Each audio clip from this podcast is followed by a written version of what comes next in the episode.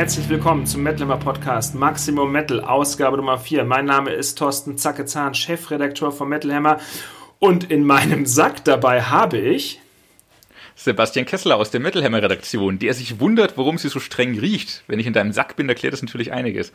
Äh, herzlich willkommen im neuen Jahr 2021. Frohes Neues, Zacke. Ja, frohes Neues und ein hoffentlich frohes neues Heavy Metall Jahr. Ja, hoffentlich. Äh, los ging es leider weder heavy noch froh, sondern ziemlich beschissen. 2021 bemüht sich, 2020 äh, den Rang abzulaufen, was die Beschissenheit des Jahres angeht. Äh, Alexi Lajo ist gestorben. Unsere Hörer werden es alle schon gelesen haben und wissen. Äh, wir, uns ist äh, gestern, als wir es erfahren haben, die Kinnlade runtergefallen. Wir haben gerade miteinander telefoniert gehabt, haben uns eigentlich übers Heft unterhalten. Auf einmal kommt das rein und wir waren beide sprachlos sind es immer noch ein bisschen, glaube ich, oder Zacke? Ja, also ich muss sagen, das hat, also ich meine, der Tod von Musikern trifft mich natürlich irgendwie immer, vor allen Dingen, wenn man diesen Musiker auch persönlich kannte. Ähm, hinzu kam natürlich, dass es so aus dem Nichts herauskam, weil ich habe da natürlich danach ein bisschen recherchiert. Vor wenigen Tagen, Wochen hat er auch noch Fotos von sich irgendwie in den sozialen Medien gepostet und da war an Tod natürlich nicht zu denken. Ähm, das kam jetzt aus dem ja, aus dem Nichts für uns alle, wie so ein Schlag in die Fresse. Das Jahr fing beschissen an. Und äh, hinzu kommt, dass wir natürlich Alexi auch noch in unserer nächsten Titelgeschichte haben. Die 35 wichtigsten Gitarristen. Mhm. Wir, Tatsächlich Untertitel, die 35 wichtigsten lebenden Gitarristen. Die bei Redaktionsschluss noch lebten. Und da haben wir natürlich bei dem Zeitpunkt, ja. also wir haben natürlich nicht an Alexi Laio gedacht, mir jetzt mal ganz ehrlich. Auf keinen also, Fall. 41 Jahre, auf keinen Fall. Ich, äh, ja, wir, stellen die 35 wichtigsten zu dem Zeitpunkt lebenden Gitarristen vor. Ähm, da gab es auch lange, lange Diskussion natürlich in der Redaktion, wie man reinnimmt, wie nicht. Bei Alexi gab es überhaupt keine Diskussion, das war einfach klar, dass der da rein muss, ähm, weil, weil, äh, ihm, ja, äh, weil er einfach der Held ist. So, er hat 2018 den God of Riffs Award bei den Metal Hammer Awards gewonnen, nicht zu Unrecht. Ähm, wenn man die Band live gesehen hat, hat sich gezeigt, so, ähm, dass da alle Generationen an Metalheads mittlerweile hingehen. So die Band Children of Bottom, als sie gestartet sind, äh, galt ja als relativ modern zu seiner Zeit. Ja. Ähm, sie hat es aber geschafft, ähm, ja, äh, die, die alten Fans sozusagen mitzunehmen. Ich glaube, damals sogar auch schon alte, ältere Metalheads irgendwie für sich zu begeistern und ähm, gleichzeitig über die Jahre hinaus aber immer wieder auch neue Fans mit ranzuziehen, was, was halt super ist. Und das den größten Anteil daran hat halt einfach Frontmann Alexi, sowohl als Frontmann, als auch als Sänger, als auch natürlich als Gitarrist. Und das ist ein, ein richtig, richtig krasser Verlust.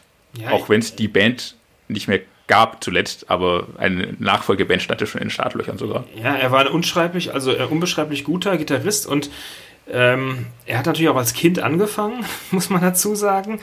Ähm, mit 14 hat er die Band gegründet, Children of Bottom. Ähm, war immer er hat immer, also ohne Zweifel, gute Songs gemacht, äh, die auch mitreißen konnten, aber er war für mich immer ein besserer Gitarrist als Sänger. Ich möchte mal die vage These aufstellen und sagen, was wäre aus Children of Bottom geworden, wenn sie einen noch besseren Sänger gehabt hätten? Naja, Children of Bottom hat natürlich von dieser Rotzigkeit gelebt. Das weiß ich. Und ja, äh, das, das kann man nur spekulieren. Natürlich hätte es mit, mit Klagesang bestimmt nochmal andere Fanschichten erschlossen, wäre ja, vielleicht, vielleicht nochmal ja, kom kommerzieller geworden, bla. Aber es ist halt Melodic Death Metal und da gehört ja Gekreische und äh, Rotzigkeit dazu und Alexi hat diese Rotzigkeit halt auch verkörpert, so wie, wie oft er auf der Bühne Fuck gesagt hat. Ich, ich glaube, da kommt bis heute kein anderer Frontmann ran. Jeder Satz begann, endete und äh, fand seinen Höhepunkt im Wort Fuck. Ähm, das, das, das ja, war einfach Gesicht und Seele von Children of Bottom und, und von unfassbar vielen Metalheads, die er damit abgeholt hat. Ja, ich kann mich auch noch an eine ähm, an diverse Begegnungen mit ihm erinnern und ich meine, mhm. jetzt ranken ja auch im, in den sozialen Medien, also jeder weiß was und alle haben ihn fotografiert. Ich frage, also ich habe es ja schon mal, glaube ich, gesagt, ich frage mich auch, wo die Leute eigentlich, sobald irgendwas passiert mit irgendeiner Persönlichkeit, diese ganzen Erinnerungsfotos her haben. Also in a minute ist alles irgendwie auf allen Kanälen. Warten die darauf, dass sie auf den Knopf drücken können oder wie erkläre ich mir das? Gut aufgeräumte Fotoarchiv-Festplatte. Okay, kann, kann, kann, ich nicht mit dienen, aber ähm, ich kann mich noch daran erinnern, wir haben mal eine Titelsession gemacht mit Wille Wallo und mit Alexi, das war auch hier in München, äh, Severin Schweiger hat das fotografiert damals. Wir haben den ganzen Nachmittag und Abend mit ihm verbracht und mit Wille und das war so wirklich Finnlands Feines zu dem Zeitpunkt damals. Mhm. Äh, er war, wie er immer war, er war echt unfassbar sympathisch, nett, zurückhaltend, schüchtern so ein bisschen sogar mhm.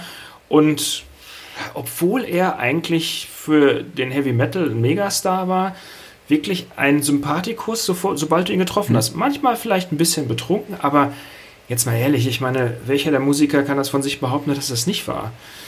Dass er es vielleicht ein bisschen übertrieben hat, das wissen jetzt alle plötzlich besser, ähm, mag ich nicht drüber zu urteilen. Keiner weiß auch, woran Alexi Laio in Wirklichkeit gestorben ist. Also man weiß auch noch nicht genau den Todeszeitpunkt, wann das passiert ist.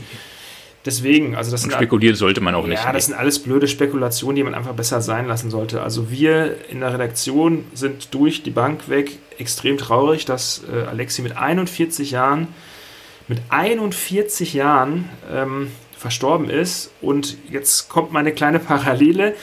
Mit 14 hat er die Band gegründet und mit 41 ist er von uns gegangen. Hm, das Spiegeluniversum schlägt zu den nächsten Aluhut, der nächste so. Aluhut geht an dich. vielen Dank, vielen Dank.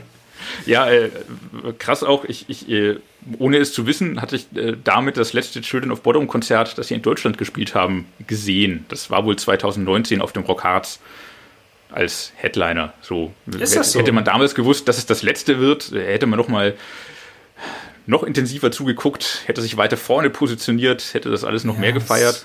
Ähm, ich habe das Konzert in okay gute Erinnerung. Es war, glaube ich, kein spektakuläres Konzert, wenn ich, wenn ich mich recht entsinne. Es war, es war, es war ein gutes. Ich habe Children of Bottom aber schon stärker erlebt gehabt.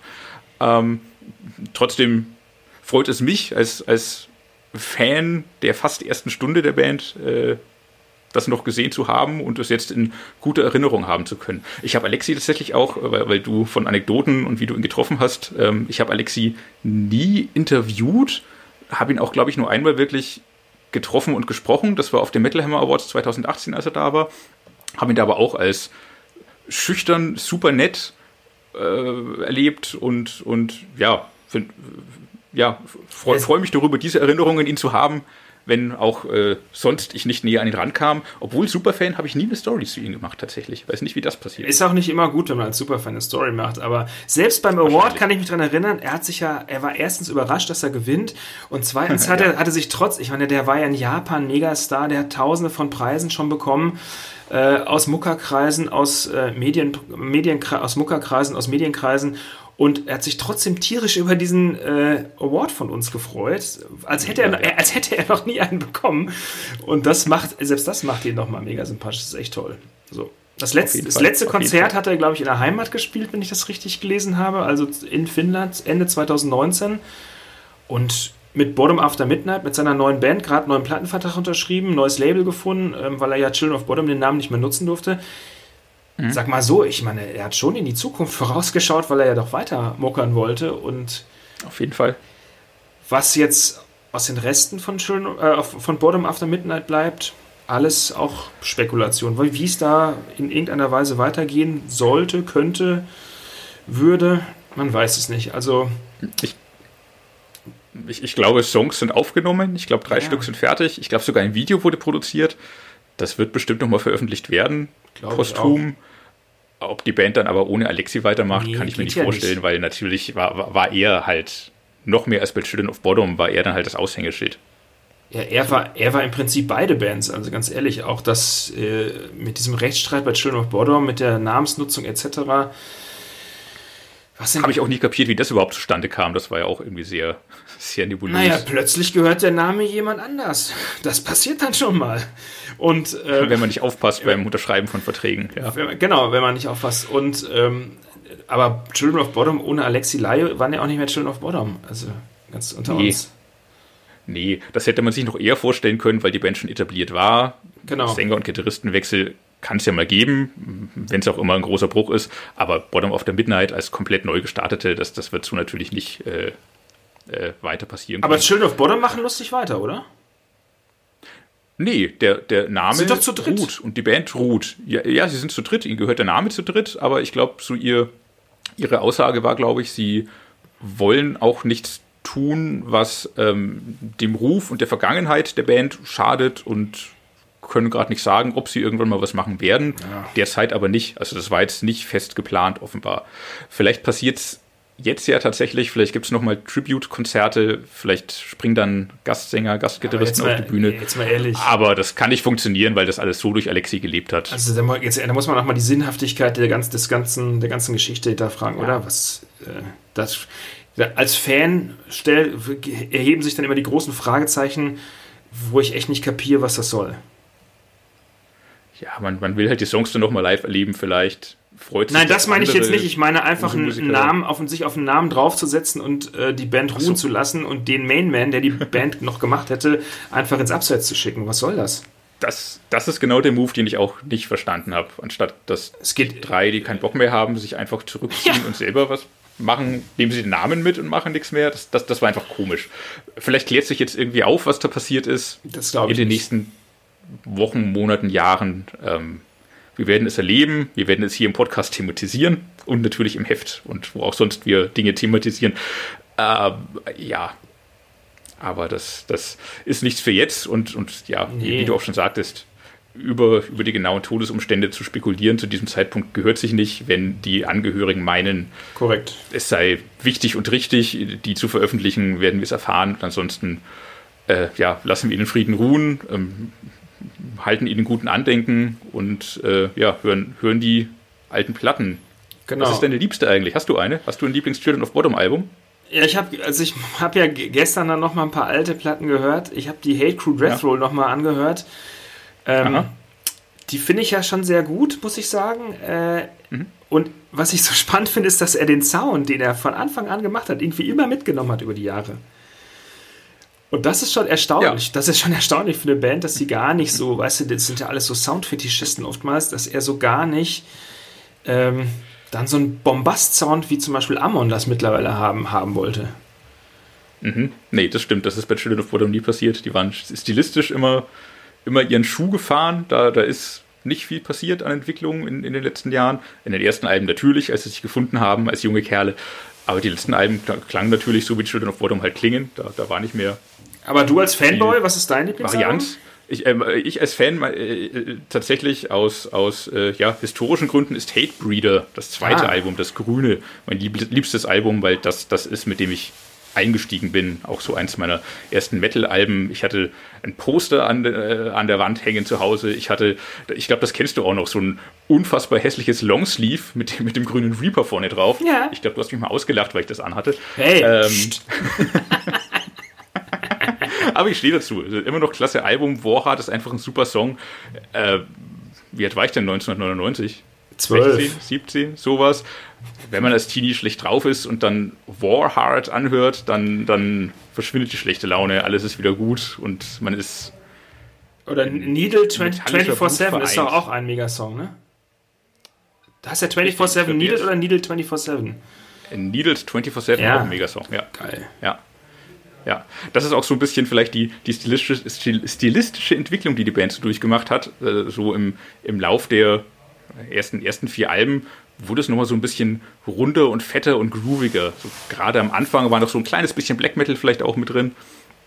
So mit, mit äh, Needles 24-7 und so zu der Zeit sind sie nochmal fetter geworden auch und, und noch ein bisschen stringenter und groovender, ähm, haben aber auf jeden Fall immer das Händchen für den Hit behalten und obwohl sie stärkere Alben hatten, ein bisschen schwächere Alben hatten, äh, grundsätzlich wusste man, was man bekommt und die Band hat nie enttäuscht und ja, super schade, dass äh, das jetzt vorbei sein soll. So sieht es wahrscheinlich aus. Apropos, äh, um eine einigermaßen okaye Überleitung ähm, zwischen Tod und Hits zu schaffen, du hast gesagt, Händchen mhm. für Hits. Die nächste Band hatte eigentlich sehr oft ein Händchen für Hits und zwar ähm, Kiss wir wollten über Kiss reden. Mhm. Richtig, Gene Simmons hat mal wieder zugeschlagen. Mein, mein ehemaliger Chefredakteur für eine Ausgabe. Was heißt denn dein ähm, ehemaliger Chefredakteur? Ist doch, ach so, du meinst den Chefredakteur? Nein, nicht dich. Ach so, ich dachte. Du immer noch. du, du durftest ein bisschen länger. Gene, äh, sorry. Gene Simmons durfte nur eine Ausgabe machen. Ich habe vergessen, dass. Ach so, der, ja. Der. Ja.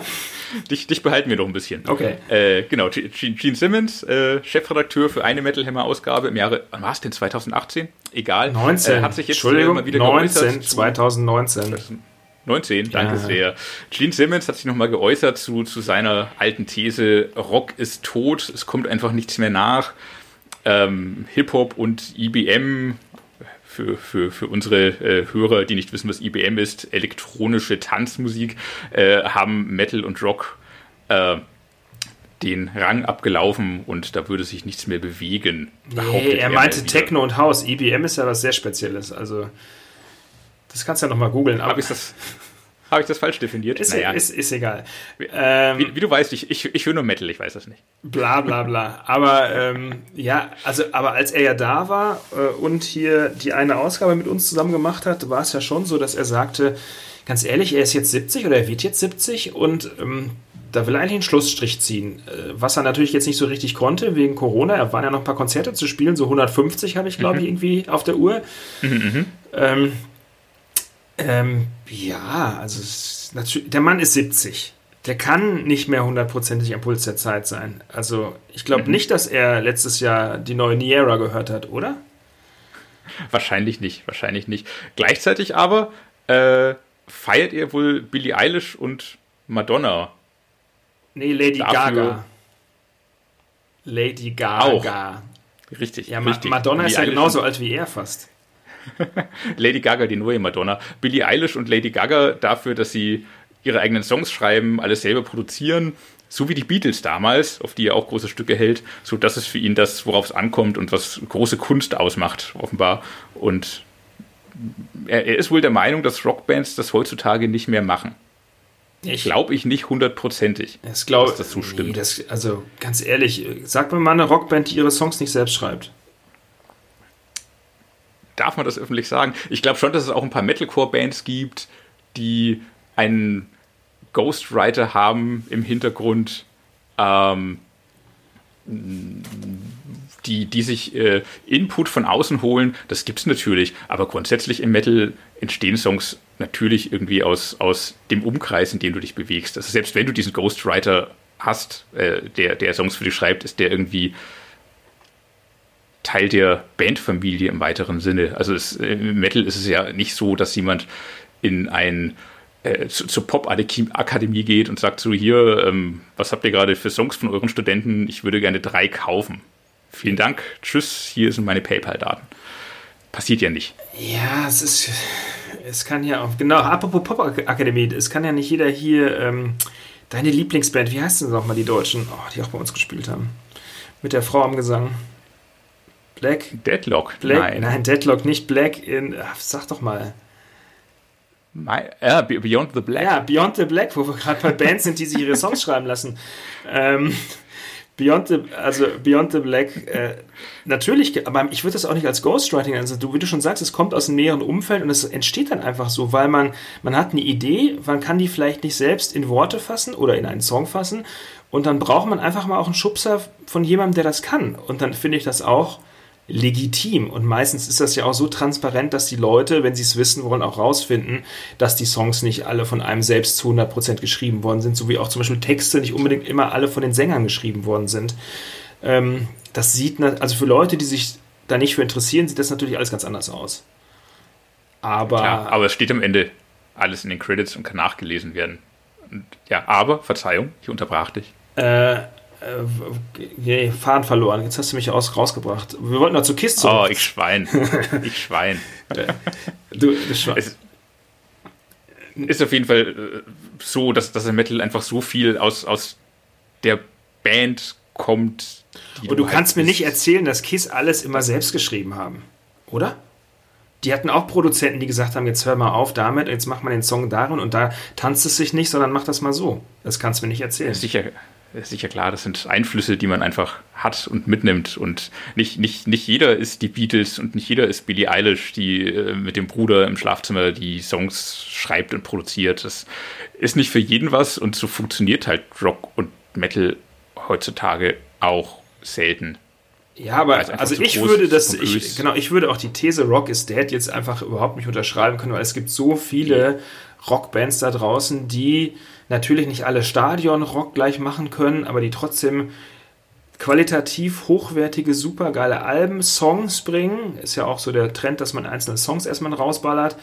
Und ähm, das KISS in ganz anderen Sphären schweben. Hat ja zum Beispiel auch jetzt diese Dubai-Show gezeigt, diese dafür Hunderttausende von mhm. Dollar mhm. haben sie die Crew testen, einfliegen, aufbauen lassen, haben für eine Million Dollar irgendwie äh, Pyros in die Luft geballert, haben für eigentlich nichts gespielt, außer für die Sandkörner am Strand und die Leute, die, die teures VIP-Geld für das Hotel bezahlt haben, ganz ehrlich. Also natürlich, äh, sie machen damit ein Statement und haben damit auch einen der erfolgreichsten Livestreams äh, des beginnenden Jahres, haha, weil es 0 Uhr begann. ähm, und auch Rekorde mit aufgestellt. Also das ist dann, also so, solche Bands, die interessieren sich dann auch für andere Dinge mittlerweile. Also die interessieren sich, also die wollen einen Rekord aufstellen. Manowar wollten damals auch den Rekord der lautesten Band der Welt aufstellen. Das sind dann solche, somit kommen die in die, in die, äh, in die Schlagzeilen und dann kommen die nochmal auf Tour und dann spielen die auch nochmal vor 15.000 Leuten, also jetzt KISS und so weiter. Das ist auch alles völlig in Ordnung. Aber, und ich meine, unter, also nichts gegen Gene Simmons, er ist mit einer der coolsten im ganzen Business, wenn er will. Er will ja nicht immer, aber wenn er will, ist er einer der coolsten und väterlichsten und nettesten und sympathischsten und äh, machoistischsten und chauvinistischsten geilen Typen, die man treffen kann. Punkt. Fan, Punkt. Fanboy, Ende. ich habe ich, ich hab mir peinlicherweise beim, bei dem Treffen ein Autogramm von ihm geben lassen. Ähm, was heißt peinlicherweise? Ich, äh, ich wusste, dass er ja eigentlich keine Autogramme gibt, wenn er nicht dafür bezahlt mhm. wird, was er ja mal äh, auch groß propagiert hat. Mhm. Ich habe es mir geben lassen ähm, auf eine unserer Ausgaben auf dem Titelbild. Mhm. Dann sagt er zu mir mhm. ganz, äh, ganz suffisant, das kannst du jetzt für 5000 Dollar auf Ebay verkaufen. ja. Und in, in, Wahrheit gab es 10.000 Dollar dafür. Nein, äh, hast, hast, du sie eingerahmt? 20. Wo, wo steht, wo das habe ich, hab ich natürlich in meinem Archiv, in meinem eigen, des eigens dafür geschaffenen Tresorraum. Sehr schön. Nein, so, so, ein paar äh, so ein paar Devotionalien und Relikte aus vergangenen Zeiten, die sammle ich ja dann doch, schaue sie mir ab und zu an, denke mir, ach, das war doch schon ganz schön. Na klar, man ist ja auch immer noch Fan. Auch wenn man das schon ein paar Jahre auch beruflich macht. Ja, und ich war auch vor dem ersten Treffen, ich meine, ich war, ich meine, das ist ein fucking Kiss, weißt du? Da bist mhm. du ja schon nervös. Das ist, äh, das muss man jetzt auch, auch ich als Chefredakteur werde dann hier und da nochmal nervös. Und dann war er so mega cool, ähm, dass ich Aha. hinterher am liebsten hätte ich ihn geheiratet. da hatte aber ein paar andere, die in dem Raum waren, angelacht, wenn ich mich recht entsinne. Da kann ich mich nicht mehr dran erinnern, da war niemand außer mir in dem Raum. Ach so, ist das so? Ja. Na gut, aber um vielleicht nochmal den, den Dreh zu seiner Grundaussage äh, zu, zu machen, äh, selbst wenn das, das war doch ein Album der Helicopters, Rock is Dead, oder?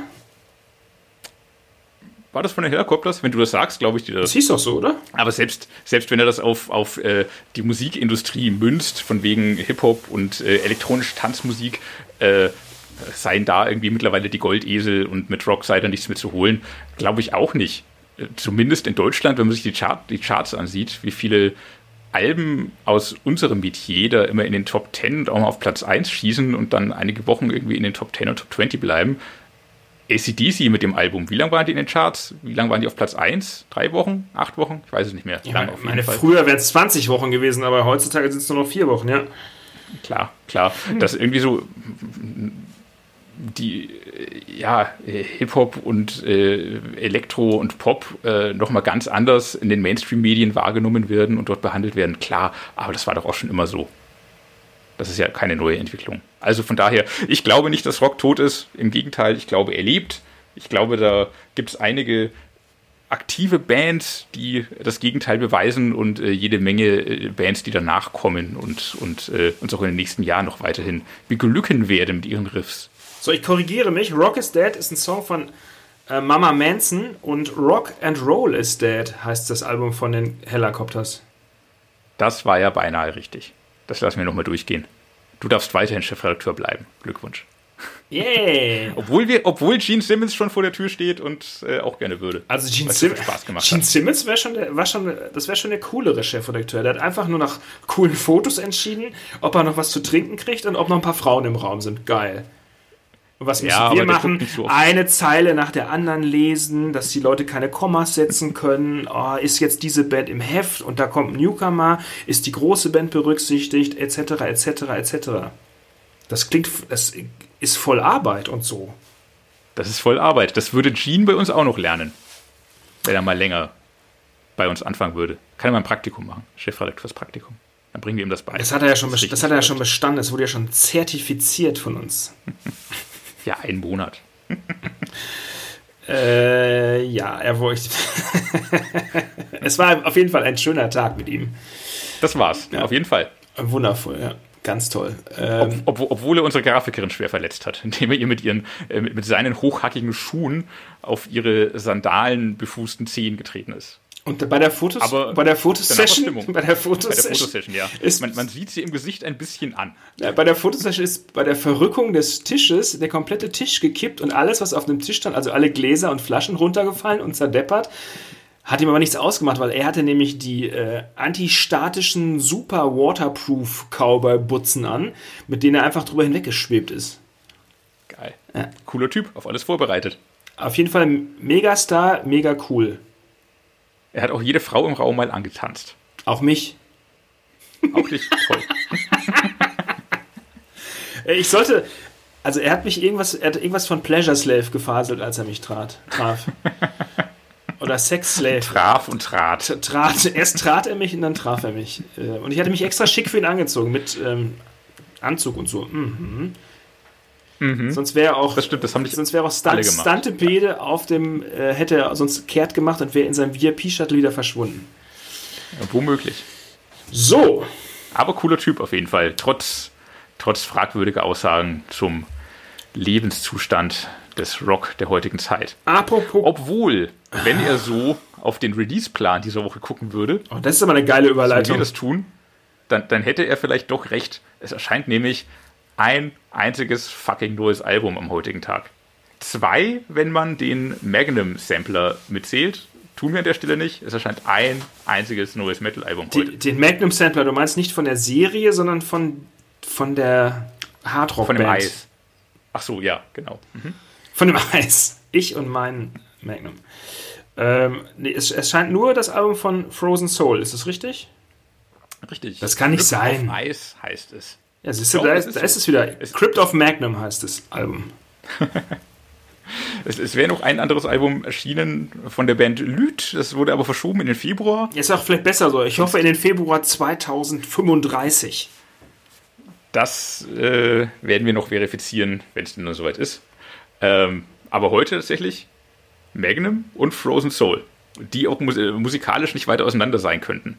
Magnum, die fröhlichen Hardrocker, Frozen Soul, schön oldschool, Death Metal, böse, kalt, rumpelig, so im, in der Tradition von Bolt Thrower und Morbid Angel. Genre-Fans waren recht begeistert. Ich fand es ein bisschen unzeitgemäß und belanglos. Wie, wie, wie stehst du dazu? Also ich, äh, erstens, also Death Metal aus Dallas, Texas, muss man dazu sagen. Amerikaner mhm. sind ja immer eh mhm. eh sehr speziell, besonders wenn sie europäische Strukturen, also den europäischen Death Metal so antizipieren. Ähm, und ich finde, kann man machen. Ich habe ein bisschen was Schwedisches rausgehört. Ähm, die, die Langsamkeit streckenweise ist, gefällt mir sehr gut. Es ist, es ist langsam, es ist grimmig Mhm. Der Sänger ist halt sehr speziell. Also der ist, äh, der versucht so ein bisschen, naja, also er hat so eine, er hat so eine etwas ausgehöhlte Stimme, wenn man das sagen kann. Und er versucht so, mhm. ich finde, er, er, er steht nicht so richtig im Dienste, sondern er versucht sich selbst so ein bisschen zu verkünsteln. Aber das, äh, wenn man das mag, ist es nicht schlecht. Das ist schon, also, äh, ja, also ich finde, es ist eine interessante Band auf jeden Fall. Und es ist, da kommt bestimmt noch was.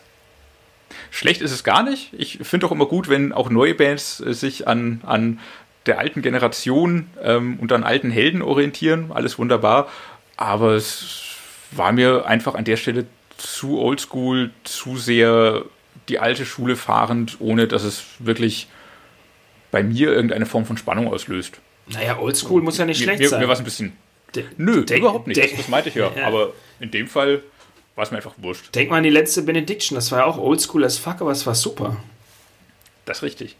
Warum auch Das immer richtig. das so gut war.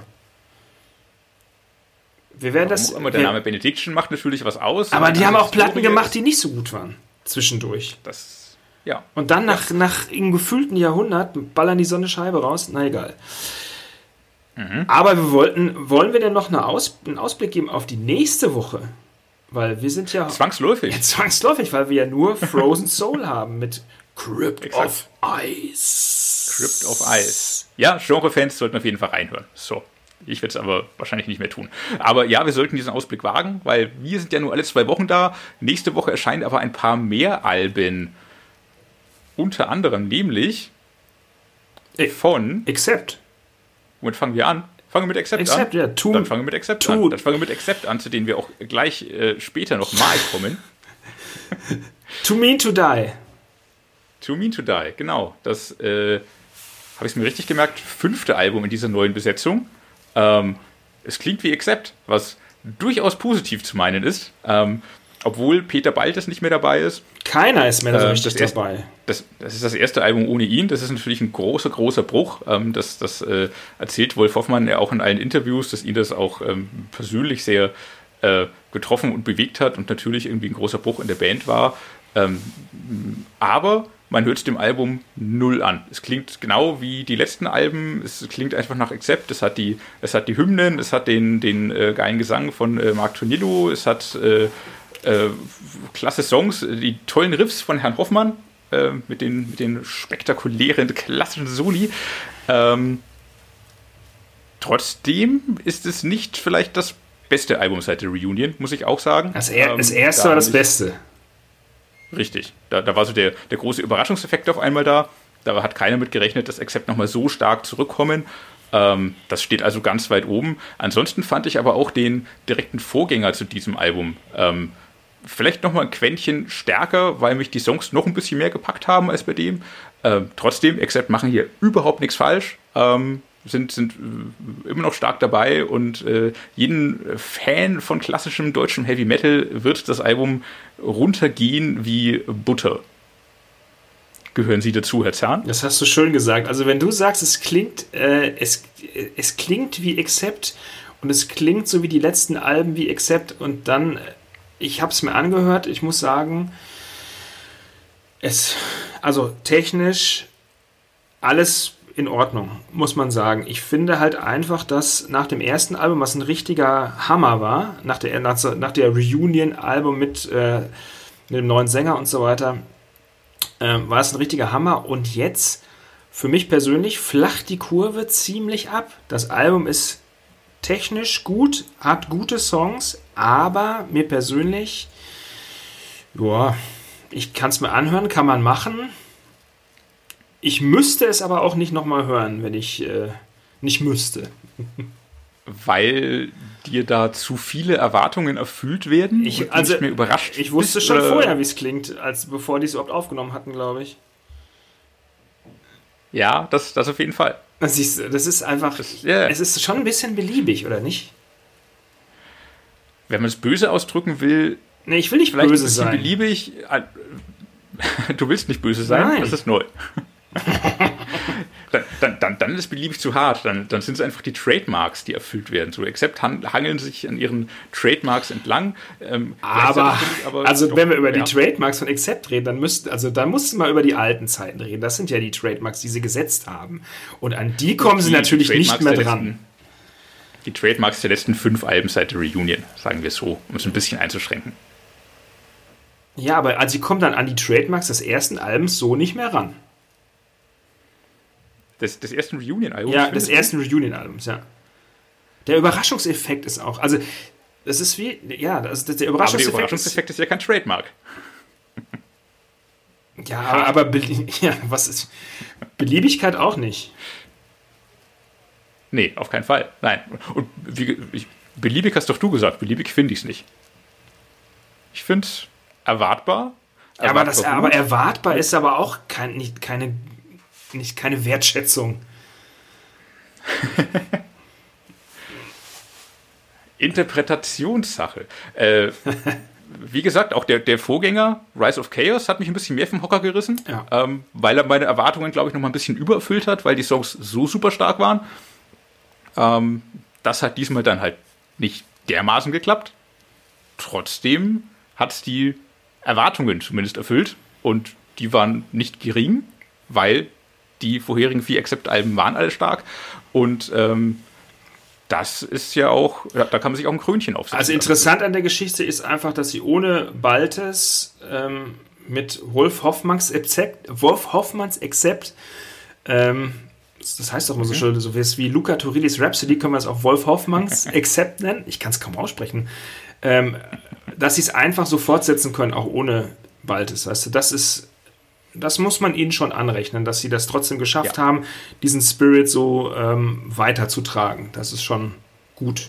Und Tornillo, Tornillos Stimme, ich meine, die finde ich ja, die fand ich vom ersten Album gut, die finde ich auch immer noch gut. Ich, ich will ja auch jetzt, ich will nicht sagen, ich will nicht sagen, dass das Album schlecht ist. Es ist einfach, es, ich befürchte, dass es am Ende des Jahres mir mit dem Accept-Album so geht wie mit dem Aussie-Album im letzten Jahr es wird nicht mehr in deine Playlist ganz oben rotieren. Verstehe. Ja, es wird vielleicht äh, einfach nicht mehr aufgelegt. Das will ich noch nicht behaupten, da warte ich das Jahr noch ein bisschen ab. Ich finde aber, nachdem die Releases am 8. Januar, äh, dem ersten Freitag des Monats, schon so ein bisschen nicht so, nicht so geil waren, ist das dann ein schöner und runder Start in das Jahr. So, so kann man das Metal-Jahr beginnen. Dafür taugt es gibt ja noch, Zumal, es gibt ja noch ein paar andere Releases an dem Tag, also. Erzähl, welche noch? Ähm, ich hätte noch, ja, ja, lass uns doch mal über die Österreicher Dragony sprechen. Na gut, sprechen wir über Dragony. Ja, was ebenfalls ein Das müsste dir, das müsste dir sehr gut gefallen haben. Da glaube ich ja, äh, das wäre auch perfekt. Also Dragony würden perfekt zu unserem Festival passen, Metal Hammer Paradise, weil ich glaube, Voll. dass die Leute, die an die Ostsee kommen und die eh, sage ich mal, so richtigen Hop-Hop-Reiter, epischen, klassischen Heavy Metal mögen, kitschig auch zum Teil, äh, dass die, dass Dragony perfekt mit uns matchen würde. Die passen auf jeden Fall perfekt hin. Und ich fand es am, am Anfang ja echt furchtbar, aber ich habe es mir so ein bisschen schön furchtbar. gehört. Ja, aber ich finde es irgendwie spannend. Es gefällt, es gefällt mir. Das, also es, ich, das will was heißen. Wenn, wenn dir so eine Mucke gefällt, dann will das was heißen. Nein, das spricht dann für ein das, gutes Ja, ich habe auch schon, ich habe auch schon einen Arzttermin, äh, um mich untersuchen zu lassen, aber. Sehr gut. Ähm, Auf Viribus Unitis, wie das Album heißt. Hier sind die Pillen dagegen. Genau, Viribus Unitis klingt irgendwie wie eine, ähm, wie eine Harnwegserkrankung, aber äh, es heißt ja so viel wie. Ähm, Stärke durch Vereinigung oder vereinigt äh, sind gemeinsam sind wir stark heißt es glaube ich oder toll. Auch ein klassischer Heavy Metal Satz. Und was ich, ich meine, Dragon, auf den Wortwitz musste erstmal kommen. Dass es ein Wortwitz ist, verstehe ich erst jetzt, wo du sagst. Was hast du denn gedacht? ich dachte einfach, es heißt Dragon mit Y. Aber stimmt, da steckt der Agony mit, Agony mit drin. Heißt, steckt, ja, das macht Hier steckt so vieles mit drin. Ich, ich habe nie über den Namen nachgedacht, einfach. Das war das äh, Erste, was ich gemacht habe. Ich habe über den Namen nachgedacht und habe gedacht, der Name ist so schlecht und dann doch wieder so gut. Die, also die Jungs, die den Namen sich ausgedacht haben, haben wirklich, die haben einen guten Witz, muss ich sagen. Also ich finde das toll, dass es Dragony heißt. Das, da muss erstmal drauf kommen. Also ich sag mal, jeder äh, äh, hier, jeder Einhorn, Barbie, sonst was Hersteller wird sich über diesen, über diese Trademark freuen. Dragony, besser kann es nicht sein. Das gibt einen Bonuspunkt von Herrn Zahn. Wenn es so, so weitergeht, werde ich, glaube ich, noch Fan. Toll. Spätestens, wenn du sie am Metal Hammer Paradise siehst. Ja, wir, ich wenn sie dort spielen sollten. Ich schau mal. Mhm. Jungs, wenn ihr das hört, ich äh, schreibe euch. Schön. Äh, ja, äh, mich als Gloryhammer-Fan hat das Album natürlich an Gloryhammer erinnert. Ähm, und das ist auch so ein bisschen der, der, der Schwachpunkt des Albums, muss ich dann leider doch noch sagen. Ähm, weil das Übertriebene, das Glory Hammer so glorifiziert. Das haben Dragony aber auch. Ähm, aber nicht so. Ich finde, dass da noch zu oft mit angezogener Handbremse tiriliert wird. Naja, ich meine, gib du. ein bisschen Luft nach oben. Ja, aber Glory, gib du Dragony mal 25.000 Euro für eine Produktion, was Glory Hammer locker hatten, dann werden die auch lustig irgendwie über die Kante wegschlagen, sag ich dir. Womöglich, womöglich. Das sollen sie mit dem nächsten Album dann auch gerne tun. Das Album legt jetzt ein gutes Fundament dafür. Äh, das ist, äh, ist auf jeden Fall auch ein Album mit äh, tollen Momenten, mit spaßigen Power, Melodic, drüber Metal-Songs. Trotzdem an ein paar Stellen einfach hätte noch ein bisschen mehr Wahnsinn drin sein können und dürfen. Ein bisschen äh, andeuten tut das der letzte Song, haben Sie Wien schon bei Nacht gesehen? Der alte Schlager, jetzt in einer Heavy-Metal-Version. Haben die Österreicher da umgesetzt. Ich- Ja, da, ich meine, sowas muss ja, man kann man machen, aber muss ja auch nicht sein, ne? Das, nein, das muss auf Dauer nicht sein, aber das, das äh, unterstreicht nochmal den Humor, den du ja auch schon im Bandnamen entdeckt hast, den die Jungs haben. Äh, Vielleicht ist das auch meine reine Interpret- Interpretation und es stimmt alles gar nicht, was ich erzähle. Aber noch niemals zuvor, glaube ich, hat die Band so viel Aufmerksamkeit in einem Podcast bekommen. dann wurde es höchste Zeit. Ja, ich, ich, ich finde schon, weil ähm, ich sag mal, durch Spitzenplätze, obwohl sie haben gute Spitzenplätze auch bei anderen Magazinen belegt, ähm, ich glaube, mit Spitzenplätzen, die, man muss einfach die, man muss die Leute auf diese Band aufmerksam machen. Es sind unsere Nachbarn und man muss es sich anhören, wenn man auf solche Der, der Österreicher an sich ist der Nachbar. Mein Nachbar schon, deiner nicht. Was bist denn du für einer? Berlin liegt bei Polen, nicht bei Österreich. So. Ja, das ist schön. Kommen wir mal zu was ganz anderem, wo wir gerade über, po über Polen sprechen. Ähm, nee, was, was, was ist für eine blöde Überleitung? Was? Ich wollte, ich wollte über Terror sprechen. Die Amerikaner Terror. Aha. Ja, die bringen auch ein neues Album Erklär raus. mich auf. Ja, die bringen ein neues ein Album raus. Album? Ja. Wo hast du das her? Sagtest du? Sagte ich. Oder ist das, die, ist das nur eine EP? Oh, Das ist nur eine. Aber ist egal, ist es nur. ich, ich glaube, ja? ich glaube, hast du das Bloody Hammers Album eventuell falsch gelesen? Hm. Das Bloody Hammers Album heißt nämlich Songs of Unspeakable Terror. Nein. Hast du vielleicht das versehentlich? Nein? Nein, aber Dann- ist egal. dann- Lass uns trotzdem über Terror lesen, äh, reden. Da kam auch jetzt was Neues. Bin ich blöd? Und, die haben, und, Ist das so? und ich habe dann in dem Zug habe ich festgestellt, dass die ein neues Label haben. Die sind gar nicht mehr bei. Waren die bei Nuclear Blast? Ja, waren sie, meine ich. Darum habe ich es wohl nicht mitbekommen. Das kann nicht sein. Aber, aber, Dann lass uns über Songs of Unspeakable Terror von Bloody Hammers reden. Auch gut. auch gut. Ma- Na gut. Mein Pro- mein Pro-Rap kommt hier. Äh, geiles Stoner-Feeling, geiles Black Sabbath-Feeling. Hätte ein bisschen mit schöner Hexenkraft hinzu, schön groovy. Hätte ein bisschen düsterer sein können, aber trotzdem geil. Punkt. Ich glaube, gerade dadurch, dass es nicht so düster ist, hat es mir ganz gut gefallen. Ich habe mich so ein bisschen an, an Volbeat erinnert gefühlt. Ja. Gerade so im Doch nicht in dem Ja, Zusammenhang. Gerade, doch, gerade so der erste Song, A Night to Dismember, der, der, der ist so ein.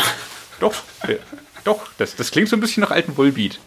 Mis Misfits, es ist ein bisschen poppig, gut eingängig. Misfits, wir Obwohl machen mal einen eigenen Podcast über die Misfits. Obwohl Doom ist es lebendig und mir schlafen die Füße nicht dabei ein, was bei Doom ja auch mal passieren kann. Ich, ich glaube, gerade dadurch, dass es nicht so hexenhaft ist, hatte ich Spaß an dem das ist Album. ja nicht so recht, also es ist ja auch kein reiner Doom. Also das ist ja schon mehr so. das ist richtig. Also ein bisschen Sagt- Ramones, ein bisschen Misfits mit drin. Gott, was Oder? redest du denn da? Das ist, so- das ist so Nein? satanischer Stoner Rock, so ein bisschen. So, so, so hexenmäßiger. Ja, aber mit allem anderen mit drin. Also jetzt, wo sind denn da die Misfits-Anleihen? Das möchte ich mal gerne hören. Ja, so viel Misfits habe ich jetzt in meinem Leben auch noch nicht gehört. Aber Dann solltest du das so auf der Stelle nachholen. wahrscheinlich. Gleich nachdem wir mit diesem Podcast fertig sind, werde ich damit anfangen, Chef. Hör auf mit diesem Chef-Blödsinn. Na gut. Apropos Chef, Chef im Ring, äh, Alan Nemthenga aus Irland Ja. mit seiner Haupt Da hast du deinen klassischen Doom. mit seiner Hauptband Ha. Primordial immer gut, auch live immer gut, hat mit seinem Nebenprojekt, so nenne ich es jetzt einfach mal, oder seinem zweiten Output, was auch immer, Dread Sovereign, ähm, eine wirklich feine Platte gemacht. Ich muss ja sagen, ich hatte die, also für mich war das so, dass Ellen einfach das mal gemacht hat vor einiger Zeit und dann, dass er nichts, dass er das nicht weiter so richtig verfolgt, aber das, er verfolgt das, er hat jetzt eine neue Platte gemacht und es ist wirklich intensiv, schön dummig, schön anzuhören kann man. Wenn man einen Rotwein trinken möchte, kann man den schön dazu hören und sich entspannt zurücklehnen und dem, was Ellen so auch wirklich Profundes zu erzählen hat in seinen Songs, lauschen. Gefällt mir wirklich sehr gut. Schön. Am meisten Spaß hat mir als Flachwitzfreund natürlich der Albumtitel gefallen. Alchemical Warfare. Anspielung auf den Slayer-Song Chemical Warfare. Ah, ah, nein, ähm, nein, nein, du hast einfach. Nein? Chemical Warfare. Habe ich schon wieder nicht verstanden. Chemical, Warf Erklär's mir. Chemical Warfare ist ein Song ja. der, der äh, kalifornischen Punkband Dead Kennedys. Ach ja, den Slayer natürlich. Nein, aber ich glaube, bei Slayer ist es ein ganz anderer Song. Nein. ist das, Und ich bin, mir, ich, ich bin mir sicher, dass, äh, dass Alan, das wäre natürlich die Frage wäre zu klären, ich könnte mir gut vorstellen, dass Alan es nicht auf Slayer bezieht. Diese Frage steht jetzt im Raum. Wir werden sie nicht klären können. Aber ihr könnt ja für uns klären und einfach in den Kommentaren schreiben, was ihr glaubt, was richtig ist. Slayer oder Dead Kennedys? Dead Kennedys oder Slayer? Dead Slayer oder Kennedys? Ach, wie auch immer.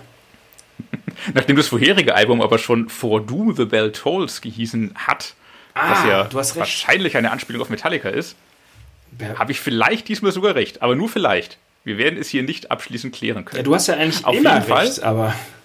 Nee, das ist so nicht wahr, weil dann wäre es ja auch langweilig.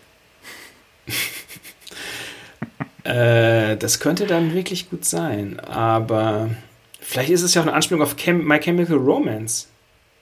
Das, ich glaube, jetzt sind wir dem Ding auf den Fersen. Äh, das wird sein. Anyway, äh, Platte ist gut. Gefällt mir. Es klingt aber ein bisschen rumpeliger als die letzten, glaube ich, oder? Es ist ein bisschen weniger rein klassischer Doom. Ja, er entwickelt sich ja auch weiter. Auf jeden Fall. Ähm, zum Teil habe ich mich gefragt, warum er das nicht unter dem Banner Primordial veröffentlicht hat, weil man hört schon, dass es der gleiche Typ ist, einfach so. Man, man erkennt ihn wieder, man erkennt auch so seine Melodieführung und den ganzen Habitus wieder. Es ist aber doch ein bisschen weniger episch, ein bisschen weniger theatralisch, schon einfach auch halt dummiger und rumpeliger als das, was er bei Primordial Also du meinst, warum er Dread Sovereign nicht an Primordial dranhängt und äh, um den Erfolg zu haschen? Ich glaube, weil er genau das nicht will. Wahrscheinlich. Das ist ihm auch gegönnt und spricht für ihn, dass er, dass ihm das egal ist, sondern dass er einfach lieber auch in einem, in Anführungszeichen, kleineren Kreis dann unter einem anderen Namen die Songs veröffentlicht. Ja, also so wie ich die er dann auch ein bisschen anders aufziehen kann, als es bei Primordial getan hätte. Ja, und so wie ich halt Ellen einschätze, er ist halt irgendwie, er ist halt, er will halt korrekt auch sein. Also Primordial und Red Sovereign sind halt zwei verschiedene Paar Schuhe. Und äh, mhm. ich glaube, so verhält er sich dann auch. Und das finde ich auch natürlich, also andere würden sofort sagen, hey, Side Project of the Singer of Primordial. Und ähm, das ist halt, äh, Metal Blade machen das vielleicht hinter mit irgendwelchen Stickern auf den CDs, falls es noch CDs geben sollte. Weil man ja, man kann ja Streams nicht bestickern. Was machen sie nicht da in Zukunft, die Plattenfirmen? Man weiß es nicht. Werden sie denn vielleicht die Journalistenkommentare im Vorfeld der Songs einsprechen? Hey, Platte des Monats im Metal Hammer, 7 von 7 Punkten. Und dann geht's los, rumpel, rumpel, rumpel, oder was? Ja, wahrscheinlich. Oder als Voice-Over mitten im Song. Das ah, ist ja auch spannend. Voice, kannst du dich eigentlich noch an Voice-Over äh, gewatermarkte CDs erinnern? So alt bin ich schon, ich habe das auch noch miterlebt, ja. Wobei der Voice-Over noch der, der, der, der nette kleine Bruder von der großen Scheiße Peep-Over war.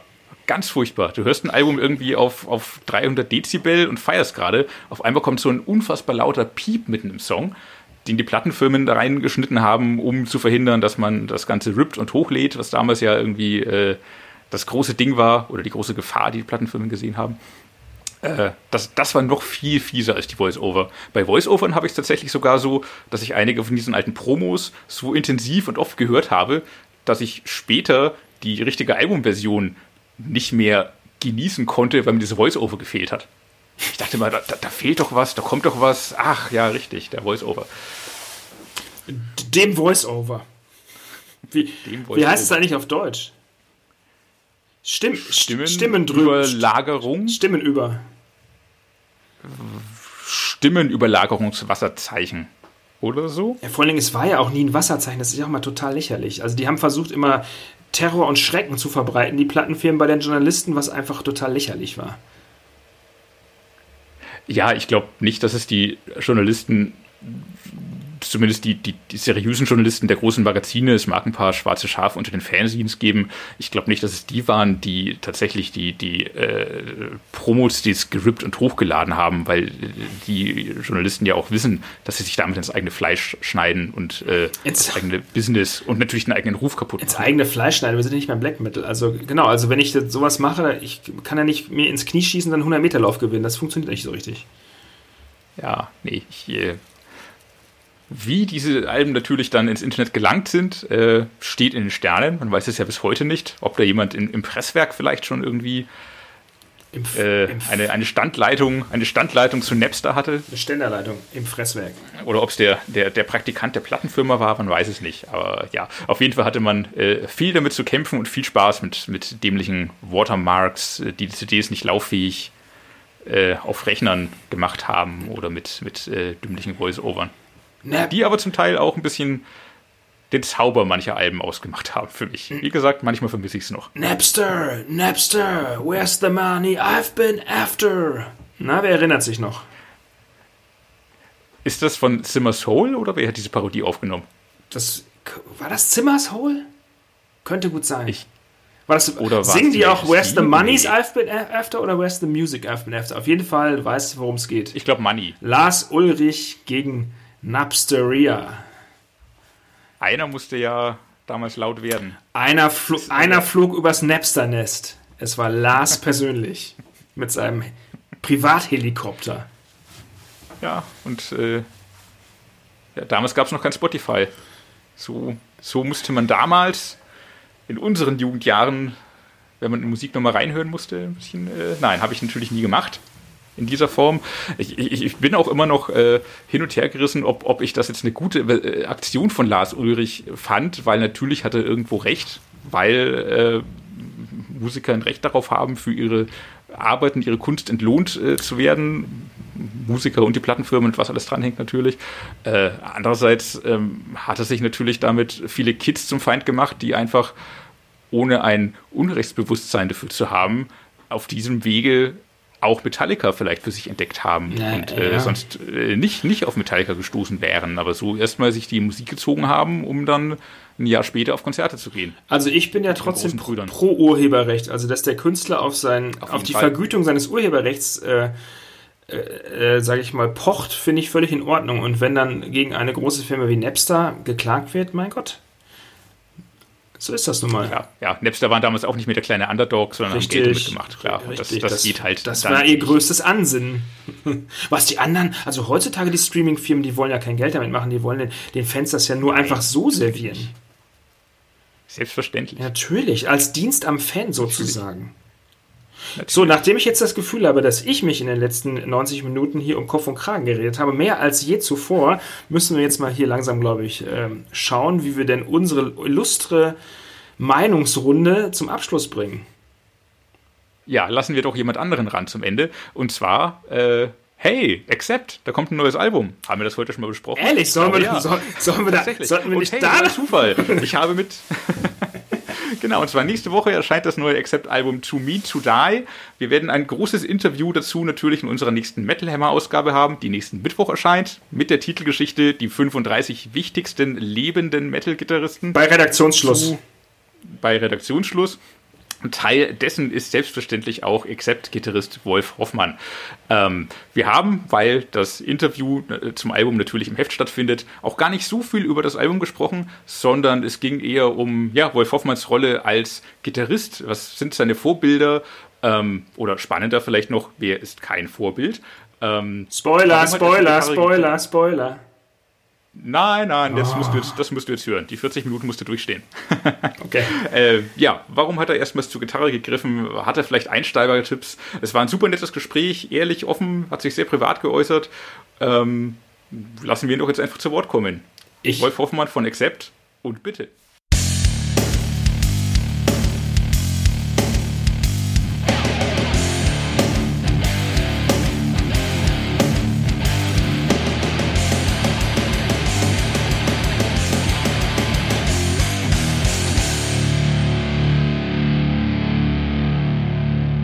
Wolf, schön dich hier zu sprechen. Herzlich willkommen im Metal Hammer Podcast. Wo erreichen wir dich denn gerade? Wo bist du? Ich bin aktuell in Florida. In Florida? Was, was führt dich nach Florida? Aus, äh, du wohnst eigentlich in Nashville. Ja, aber seit circa einem Jahr wohne ich auch in Florida auf, auf der Amelia Island. Das ist so eine Insel außerhalb von Jacksonville und ja, einfach nur why not, weil es hier sehr schön ist und ich fahre dann halt immer bei Bedarf nach Nashville zurück, um da, was weiß ich, zum Beispiel das Album zu produzieren oder zu proben oder was halt gerade ansteht. Also und privat bin ich dann immer zwischendurch hier. Wunderbar, das klingt traumhaft, mhm. sehr schön. Ähm, ist im Moment genau. besonders schön, ähm, weil es halt Winter ist und da hier wunderschön ist. Oder beziehungsweise, ja, genau. Sehr schön, sehr schön. Ähm, genau, wir ähm, sprechen eine Woche bevor euer neues Album To Mean to Die erscheint. Ähm, es soll aber mhm. in dem Gespräch nicht nur um das neue Album gehen, denn dazu haben wir schon mhm. eine sehr schöne Geschichte im Heft. Ähm, okay. Sondern ähm, primär den Fokus auf dich als Gitarristen, deine Einflüsse, deine Helden, vielleicht auch Tipps an Nachwuchsgitarristen, die du geben kannst. Ähm, trotzdem, das neue Album soll natürlich nicht vergessen werden. Beginnen wir also sehr gerne damit. Ähm, es ist okay. das erste Album, es ist das erste Accept-Album ohne Peter Baltes am Bass, ähm, neu mit Martin Motnik. Ähm, mhm. Klanglich hat sich dadurch wenig geändert. Accept klingt immer noch wie Accept. Was hat sich aber hinter den Kulissen und auch für dich dadurch geändert? Ähm, ja, also zunächst mal ist es natürlich super schade, dass Peter äh, sich da entschieden hat, auszusteigen nach all den Jahren, weil das hatte ich eigentlich so gar nicht geplant gehabt oder keiner wirklich erwartet. Aber jetzt ist es halt so gekommen und jetzt muss man halt sehen, wie wir weitermachen. Und also intern hat sich dadurch natürlich schon was geändert. Klar, neue, also wir haben jetzt einen super Ersatzmann gefunden, Martin Motnik, du hast ja schon erwähnt. Und ähm, ja, zunächst mal ist mir halt mein sozusagen mein Songwriting-Buddy abhanden gekommen dadurch, mit dem ich halt die ganzen Jahre immer sehr viel ausgetauscht habe. Natürlich haben wir auch nie äh, alles zusammengeschrieben, sondern es war halt immer so, dass jeder für sich erstmal selber geschrieben hat, äh, so intern im Ablauf und dann haben wir uns gegenseitig unsere Ideen vorgespielt. Peter hatte immer super Ideen, ich hatte viele Ideen, ja, und dann haben wir daraus irgendwie das Album zusammen gebastelt ähm, und auch die Songs weiter bearbeitet. So, und das ging natürlich jetzt erstmal so nicht. Das heißt, ich habe da sehr viel alleine gearbeitet erstmal, aber dann habe ich natürlich auch alle Kollegen angespornt, da jetzt äh, Ideen auch beizutragen. Das haben wir, diese, sagen wir mal, das war eigentlich immer der Fall, dass wir gesagt haben, also wer Ideen sonst noch hat, es war nicht so, dass es nur Peter und ich sein durften quasi, sondern es war halt, mhm. hat sich halt so ergeben.